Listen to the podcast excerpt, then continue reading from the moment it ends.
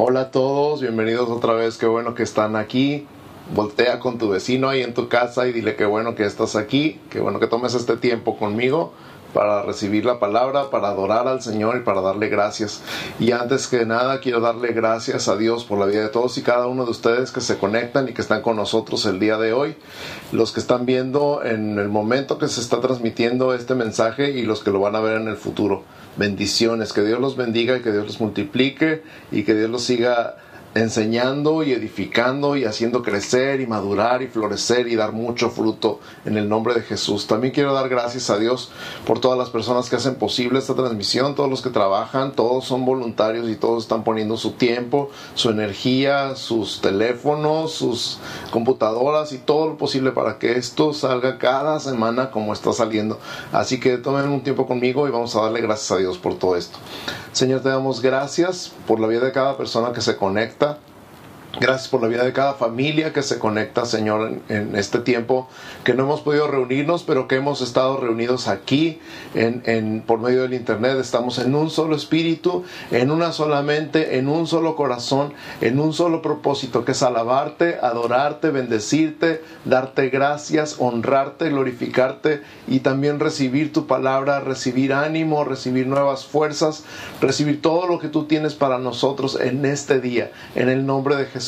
Y también te damos gracias por la vida de cada persona que ha participado, no solamente en el programa del día de hoy, sino en cada semana, estarte sirviendo a ti con todo su corazón, con toda su alma, con toda su mente, con todas sus fuerzas, apartando el tiempo, usando sus propios recursos, sus teléfonos, sus computadoras, sus dispositivos para bendecirte a ti y bendecir a tu iglesia, para edificar a tu iglesia. Gracias, bendícelos también prospera y multiplica cada minuto invertido y cada cosa que han invertido de su vida en esto que estamos haciendo juntos el día de hoy, en el nombre de Cristo Jesús. Y ahora nos ponemos en tus manos para recibir tu palabra. Nos declaramos atentos, abiertos nuestros ojos físicos, mentales y espirituales para recibir tu palabra, para recibir algo que cambie nuestra vida, que nos edifique, que nos anime, que nos exhorte, que nos consuele, que nos dirija en este tiempo en especial. En el nombre de Cristo Jesús. Amén. Amén y amén. Voy a leer 2 de Pedro capítulo 1 versos 3 al 7 que es nuestro pasaje clave del día de hoy. 2 de Pedro capítulo 1 versos 3 al 7. Si estás tomando nota, nuestro mensaje se llama Todas las cosas que pertenecen a la vida. Recordamos que el 2020 es año de la manifestación y el mes de julio es la manifestación de la vida y hemos estado hablando de la vida. Bueno, Dios nos ha estado hablando increíblemente a través del pastor Abel y a través del pastor Enrique y hoy primero Dios a través de mí acerca de la manifestación de la vida. Y el título del mensaje del día de hoy entonces es Todas las cosas que pertenecen a la vida y nuestro pasaje clave es 2 de Pedro capítulo 1 versos 3 al 7 que dice como todas las cosas que pertenecen a la vida y a la piedad nos han sido dadas por su divino poder, mediante el conocimiento de aquel que nos llamó por su gloria y excelencia, por medio de las cuales nos ha dado preciosas y grandísimas promesas, para que por ellas llegaseis a ser participantes de la naturaleza divina, habiendo huido de la corrupción que hay en el mundo a causa de la concupiscencia. Vosotros también, poniendo toda diligencia por esto mismo, añadida a vuestra fe virtud, a la virtud conocimiento, al conocimiento dominio propio, al dominio propio paciencia, a la paciencia piedad, a la piedad afecto fraternal y al afecto fraternal amor. Amén. Entonces vamos viendo un poquito este pasaje, vamos estudiándolo. Y lo primero que quiero llamar la atención a ti es que dice que todas las cosas que pertenecen a la vida y a la piedad nos han sido dadas. Repite conmigo, nos han sido dadas. No son cosas que tenemos que buscar, Así es, nos han sido dadas. No son cosas que tenemos que ir a buscar, que conseguir, que comprar, que coleccionar, sino que es todo lo que ya nos fue dado. Y quiero que te imagines por un momento la receta de un pastel. Las mujeres y algunos hombres que les gusta cocinar, yo la verdad no soy fan de la cocina, pero que les gusta cocinar, les gusta ver recetas en internet, a lo mejor en YouTube, buscar una receta en alguna parte y luego tiene que juntar todos los ingredientes para ya tenerlos listos a la hora de preparar el pastel, la masa del pastel. Pero cuando nos da esta receta, el Señor en su palabra nos dice ya aquí están todos los ingredientes. Tú no tienes que ir a buscarlos, tú no tienes que ir a comprarlos, tú no tienes que ir a conseguirlos. Te estoy dando la receta y te estoy dando los ingredientes. Entonces este pastel se prepara de una manera deliciosa que puedes disfrutar tú, que puede disfrutar tu familia y que pueden disfrutar todos los que te conocen. Los ingredientes de este pastel están en esta misma lista, pero empieza diciendo todas las cosas te han sido dadas. Tú ya lo tienes, ya lo recibiste. Lo recibiste el día que le entregaste tu vida a Cristo. Lo recibiste el día que fuiste lleno del Espíritu Santo. Y ahora nos toca nada más echar mano de estos ingredientes y echárselos al pastel de nuestra vida, a la mezcla de nuestra vida. Entonces todos los ingredientes están en la mesa. Todas las cosas que pertenecen a la vida. Y esta palabra vida el original griego que usa Pedro cuando escribe su carta es la palabra zoe. Hay muchas palabras en griego que significan vida o se traducen literalmente como vida, porque el griego es un idioma mucho más rico, con más vocabulario que el idioma español. Entonces no estamos hablando de la vida biológica, el bios, vida de donde se estudia la biología y todos los seres vivos, no es esa clase de vida la que está mencionando Pedro no es todas las cosas que pertenecen a la vida como la vida diaria o porque estamos vivos y entonces qué hacen las personas vivas. Está hablando de la vida Zoe y la vida Zoe se podría traducir como la vida verdadera, la vida abundante, la vida eterna, la vida de Dios, la vida de Dios en ti y en mí. Entonces escúchalo, todas las cosas que pertenecen a la vida verdadera lo que vivíamos antes no era vida, era nomás existir prácticamente.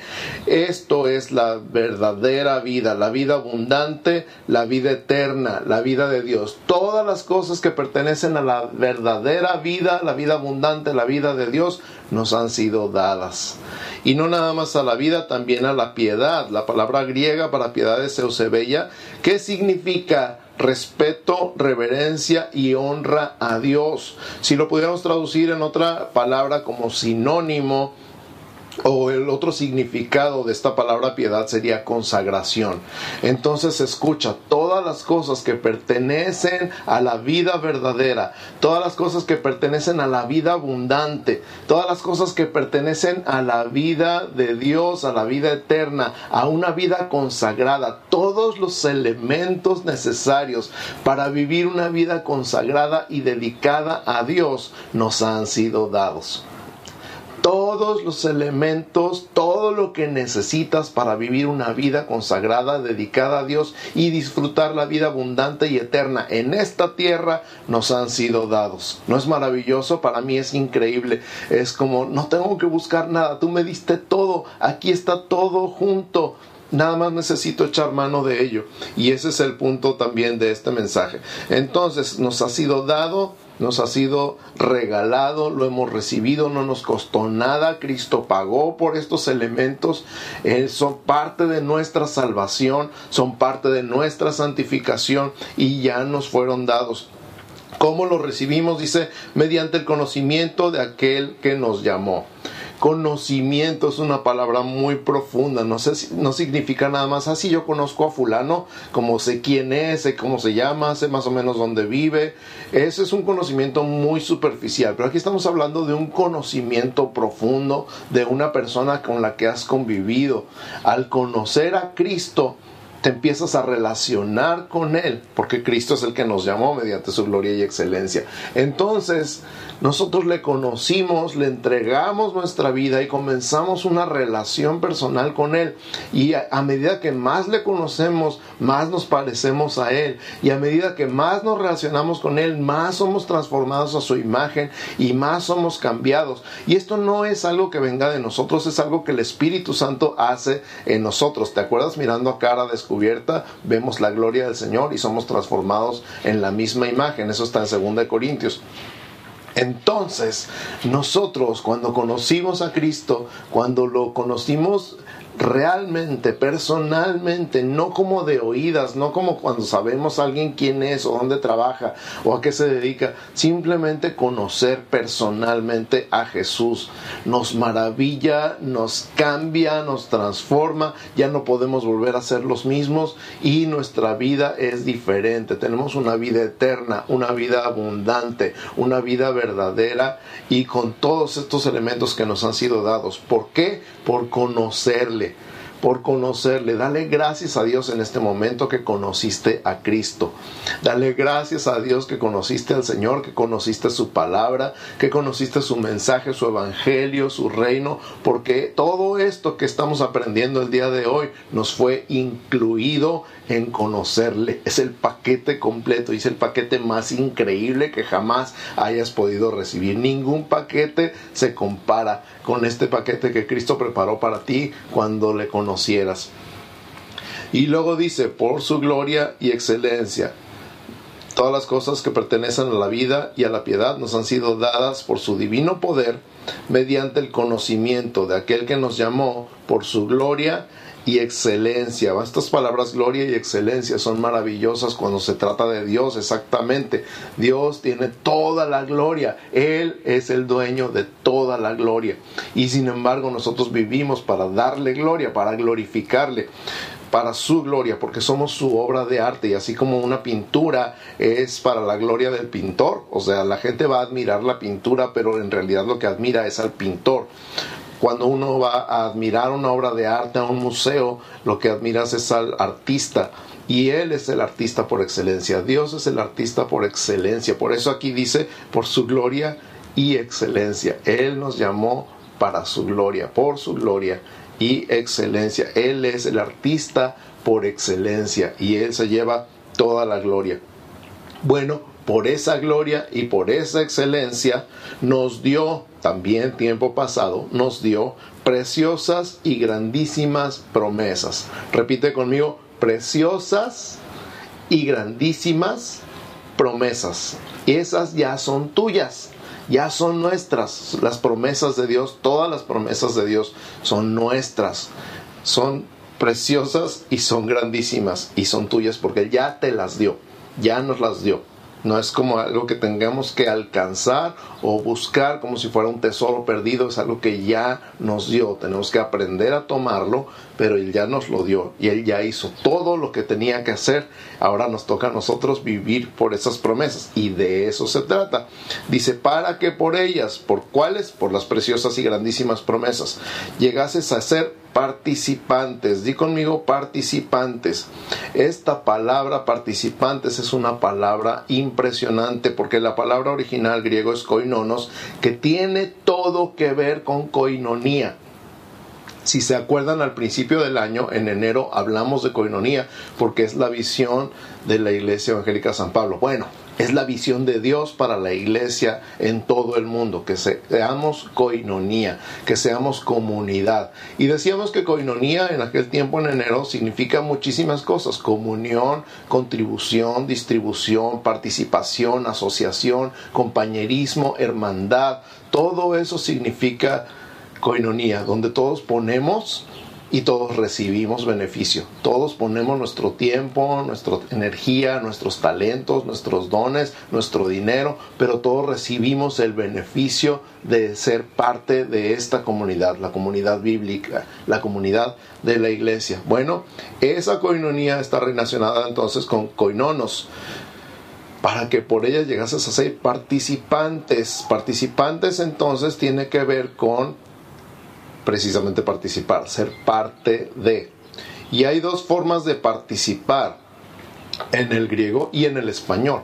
Una es cuando tú pones de tu parte, estás participando, participas en una obra musical, participas en un trabajo de equipo, participas en una construcción, participas en el servicio en la iglesia, participas en muchas cosas, eres parte. Pero la otra también es cuando tomas parte. Cuando tú recibes una parte, cuando se parte el pie o el pastel y te dan una rebanada, estás participando del pastel. Y también la Biblia dice que nosotros participamos del cuerpo y de la sangre de Cristo, recibiendo el beneficio de su cuerpo partido por nosotros. Nosotros somos participantes en los dos sentidos. Ponemos lo que tenemos, ponemos lo que somos, que finalmente es de Dios, porque Dios nos lo dio y además Él nos compró con su sangre. Pero también participamos recibiendo el beneficio de su cuerpo partido y de su sangre derramada. Y en este cuerpo partido y en esta sangre derramada y en estas preciosas y grandísimas promesas, escucha, esto es increíble, somos participantes de la naturaleza divina. Mira, se me pone la carne de gallina porque participar de la naturaleza divina significa como parte del pastel, como parte del botín, recibir la naturaleza de Dios en nuestra vida. La naturaleza divina es obviamente la naturaleza de Dios. Entonces escucha otra vez, por su gloria y excelencia Él nos llamó y nos dio preciosas y grandísimas promesas. Para que, todas las conjunciones son importantes, para que por ellas llegásemos a ser participantes. En esta participantes de este versículo en particular no está hablando de lo que nosotros ponemos, sino está hablando de lo que nosotros recibimos. ¿Qué recibimos? La naturaleza divina es, es demasiado maravilloso, es demasiado increíble. O sea, si Dios es bueno, nosotros recibimos esa naturaleza en nosotros, en nuestra vida. Si Dios es santo, nosotros recibimos esa naturaleza en nuestra vida.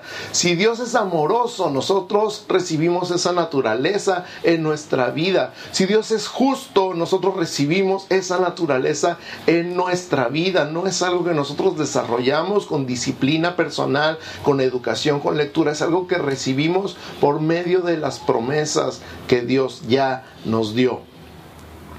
Qué impresionante, qué increíble. Todo lo bueno de Dios, todo lo maravilloso de Dios, el carácter de Dios, lo recibimos. Y esta es parte de los atributos de Dios. Los atributos de Dios en teología los dividimos para su estudio en dos partes. Los atributos propios que nada más Dios puede tener, nada más Dios es omnipotente, nada más Dios es omnipresente, nada más Dios es omnisciente, nada más Dios es eterno. Pero hay otra parte de sus atributos que se llaman en teología atributos transmisibles. Son cosas que Él nos transmite a nosotros, que son parte de su naturaleza. Él es bueno, Él es santo, Él es justo, Él es amoroso. Y eso es de lo que tú y yo recibimos un pedazo del pastel. Pero ni siquiera puedo hablar de un pedazo del pastel, Él nos da el pastel completo a cada uno de nosotros. Tenemos todo lo que necesitamos de su naturaleza divina en sus promesas por su gloria y excelencia. ¿Por qué no tomamos un momentito y decimos, Señor, gracias, gracias, gracias, gracias por transmitirnos tu naturaleza a nuestra vida? Nosotros éramos muchas cosas antes de conocerte, pero ahora te hemos conocido y nuestra vida está cambiando, nuestra forma de pensar, nuestra forma de hablar, nuestra forma de comportarnos está cambiando, pero tú has hecho ese cambio, no lo hemos hecho nosotros. Estás cambiando nuestra naturaleza, has cambiado nuestra naturaleza y por estas promesas que nos has dado somos participantes, nos has dado parte en tu naturaleza. Gracias, gracias, gracias en el nombre de Jesús. Continuamos. Dice que somos participantes de su naturaleza divina habiendo huido de la corrupción. ¿Qué es corrupción?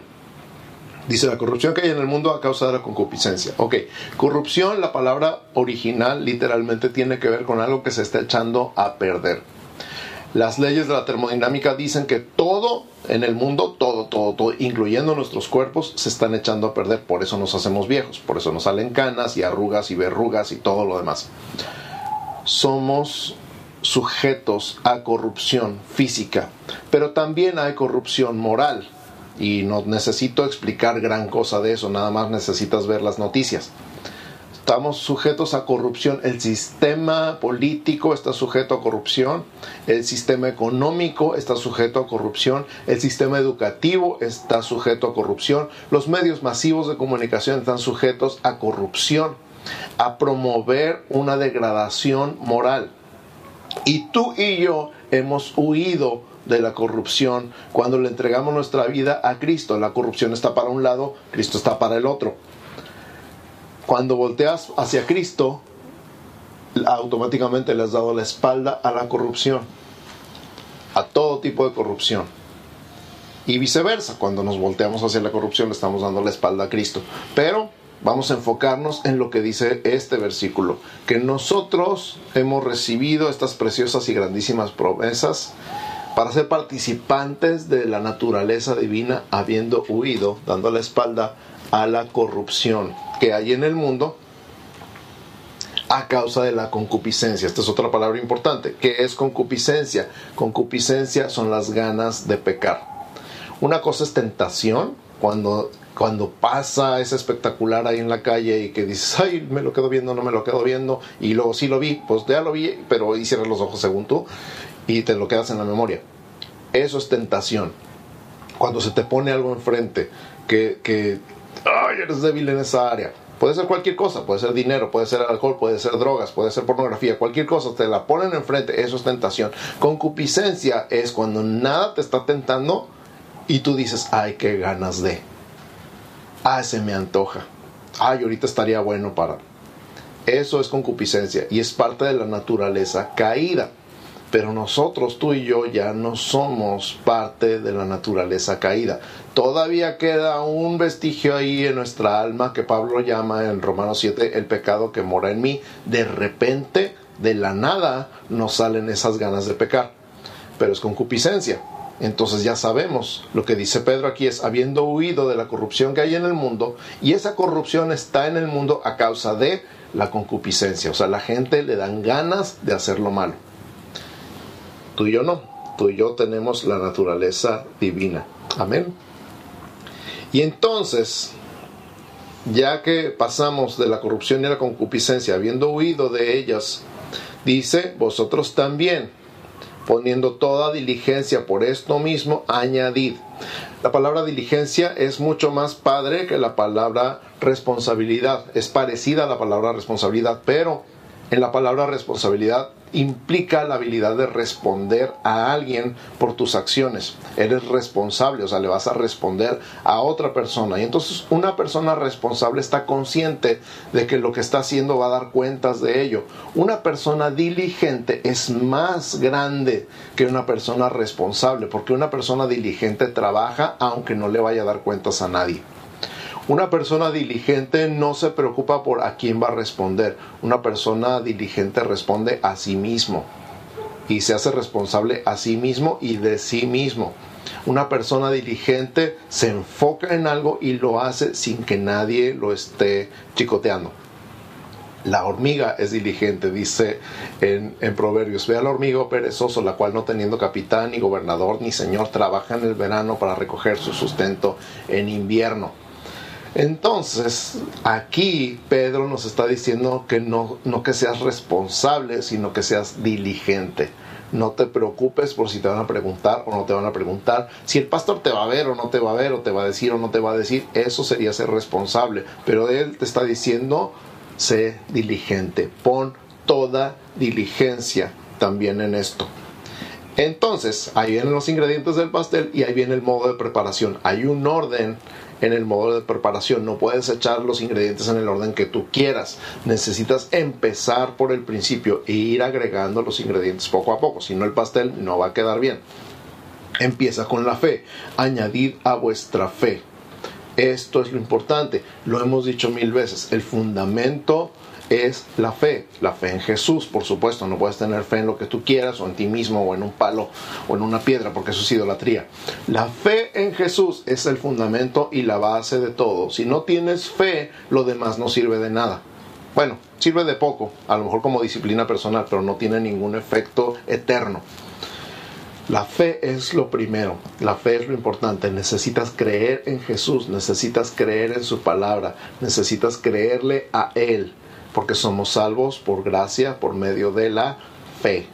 Entonces, si no tenemos fe, lo demás no nos sirve de gran cosa. Empezamos por la fe. Ya que tenemos la fe, la fe es lo principal de nuestra masa, añadir virtud. La virtud es, se puede traducir prácticamente como buenos hábitos. Cuando nosotros creemos en Dios, cambiamos de hábitos. Los, bueno, me estoy adelantando a mí mismo, pero esto es de una clase de ética que tomé en la prepa y la definición me encantó. Los buenos hábitos se llaman virtudes, los malos hábitos se llaman vicios. Los buenos hábitos se llaman virtudes, los malos hábitos se llaman vicios. Entonces, antes tenía vicios, ahora quiero tener virtudes. La lectura de la palabra de Dios en nuestra vida diaria es una virtud, no un vicio, obviamente. ¿Qué cosas veías antes? Pues a lo mejor era un vicio, a lo mejor la tele era un vicio, a lo mejor ciertas revistas eran un vicio, a lo mejor tenías otra clase de vicios, pero el día de hoy dice el Señor a tu vida, a tu fe añádele virtud. Y esta virtud es algo que ya nos fue dado, es algo que pertenece a la vida y a la piedad. Entonces nomás necesitamos echar mano de Él. Nada más necesitamos echar mano de Él. La virtud no es algo que nos van a hacer, es algo que ya nos fue dado. Amén. Y luego, ya que tengas fe y virtud, añade a la virtud conocimiento. Y este conocimiento entonces viene, por ejemplo, conocimiento de la palabra. Vienes leyendo la palabra porque ya es una virtud en tu vida, pero ahora estás profundizando en la palabra y entonces ya no nada más es lo que leí, sino lo que entendí lo que Dios me habló y, ya no me quedé con la duda. Los miércoles que estamos estudiando la Biblia, les recomiendo siempre, lean la Biblia con un diccionario a la mano. Si tienes duda de lo que significa una palabra, no digas, ah, quién sabe eso qué será, y te sigues leyendo. Tómate la pausa, abre el diccionario, busca el significado de la palabra y entonces estás entrando de la parte de la virtud a la parte del conocimiento.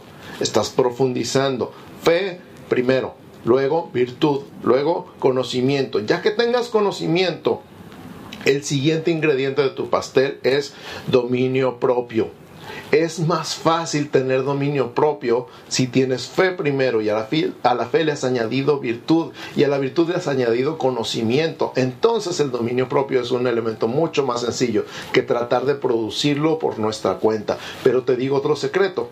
El dominio propio es algo que pertenece a la vida y a la piedad y por lo tanto ya nos fue dado. Ya lo recibiste, ya lo tienes ahí, nada más tienes que agarrarlo y echarlo a la mezcla de tu vida. Y entonces, ya que tienes estos cuatro elementos, el siguiente es paciencia. Y una vez más, la paciencia es más fácil si ya tienes todo lo anterior. Podrías ver como una escalera también, pero el día de hoy lo estamos viendo como la mezcla del pastel de tu vida. Entonces, la paciencia es un fruto del Espíritu Santo. La paciencia es algo que pertenece a la vida de la piedad. Por lo tanto, la paciencia es algo que ya nos fue dado mediante el conocimiento de aquel que nos llamó por su gloria y excelencia. A la paciencia, piedad, que ya vimos al principio, todas las cosas que pertenecen a la vida la piedad. La piedad es una vida consagrada a Dios, una vida dedicada a Dios. La piedad es la característica de una persona que está conectada con Dios a la piedad afecto fraternal, que es lo que tenemos entre hermanos, el amor de hermanos cuando nos vemos en la iglesia y nos saludamos y nos sonreímos y ahorita nos morimos por abrazarnos y algunos no se aguantan y están teniendo cero eh, espacio, ¿cómo se dice? Cero de sana distancia. Pero bueno, no los voy a regañar por eso porque tenemos un amor tan grande que nos morimos de ganas por abrazarnos. Eso es afecto fraternal. Nos abrazamos, nos amamos, nos ayudamos, nos apoyamos, oramos unos por otros. Y al afecto fraternal, el último elemento del pastel es como la cereza en el pastel, amor. El amor de Dios, el amor ágape, el amor incondicional, el amor que no tiene nada de sucio, nada de interesado. El amor de Dios es el es la cereza en el pastel, está llenando nuestra vida y nos convierte en personas precisamente libres y desinteresadas para amar tal como Cristo nos amó. Estos elementos, entonces, en este orden, el orden de las palabras es importante en la Biblia, siempre ha sido importante. Fe, virtud, conocimiento, dominio propio, paciencia, piedad, afecto fraternal, amor. Todo esto ya nos fue dado son las cosas que pertenecen a la vida y a la piedad. Ya los tenemos, los tenemos por haber conocido a Cristo, están a nuestro alcance, están en la mesa de nuestra cocina y ahora el Señor nos dice, añádelos, añádelos a la mezcla de tu vida. No te quedes nomás con ellos, no digas, ay Señor, dame paciencia, ahí está delante de ti, agárrala y échala en tu mezcla. Y haz un pastel delicioso que puedas disfrutar tú, que pueda disfrutar tu familia, y que puedan disfrutar tus amigos y tus compañeros. Dios proveyó entonces todo lo necesario, por lo que más quieras, usa los ingredientes en el nombre de Jesús. Terminamos. Déjame orar por ti. Si tú no conoces a Cristo, yo estoy diciendo, todo esto está incluido en las personas que conocen a Cristo, que han conocido a Cristo. Si tú no lo conoces, no tienes una relación personal con Él, nunca habías pensado que tenías que recibirlo y hoy quieres hacerlo, vamos a hacer una oración para empezar y luego vamos a hacer otra oración por toda la iglesia. Pero tú que nunca has, entregado tu vida a Cristo, tú que nunca lo has conocido y quieres conocerlo y entregarle tu vida el día de hoy, Voy a hacer una oración y luego la voy a repetir lentamente. Primero para que oigas de qué se trata y luego para que lo puedas repetir en voz alta. Señor Jesús, te doy gracias por morir en la cruz por mí que soy pecador.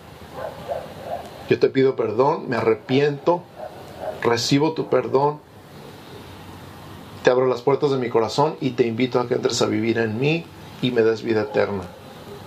Gracias por tu amor, por tu perdón y por tu salvación. En el nombre de Jesús. Amén. Va otra vez, ahora lentamente para que la repitas. Es importante que sea en voz alta porque lo tienes que escuchar tú, lo tiene que escuchar el mundo espiritual. Y el Señor escucha tus pensamientos, pero esto es algo que declaramos con nuestra boca. La Biblia dice, si confiesas con tu boca y crees en tu corazón. Entonces, repite conmigo, Señor Jesús, te doy gracias por morir en la cruz por mí que soy pecador. Te pido perdón, me arrepiento, recibo tu perdón y te invito, te abro las puertas de mi corazón y te invito a que entres a vivir en mí y me des vida eterna. Gracias por tu amor, por tu perdón y por tu salvación. En el nombre de Jesús. Amén. Amén. Si es la primera vez que haces esta oración, me encantaría platicar contigo. Por favor, pon algo en los comentarios de este video o manda un mensaje privado a la página o a mi face personal, Daniel Trapa Lacobos, porque me encantaría platicar contigo un poquito más acerca de eso. Y ahora, iglesia, vamos a orar para declarar todos estos elementos y un pastel delicioso en tu vida. En el nombre de Jesús, gracias Señor, porque todas las cosas que necesitamos, todo lo que pertenecen a tu vida, a vivir la vida contigo, ya nos fue dado. Tú nos lo diste. Nos lo diste cuando te entregamos nuestra vida, nos lo diste cuando fuimos llenos de tu Espíritu Santo. Gracias porque podemos vivir una vida plena, llena, abundante y eterna en esta tierra, consagrados a ti, dedicados a ti por tu gloria y excelencia, porque tú nos llamaste y nos diste las promesas que son preciosas y que son grandísimas, y porque nos has dado parte de tu naturaleza en nuestra vida.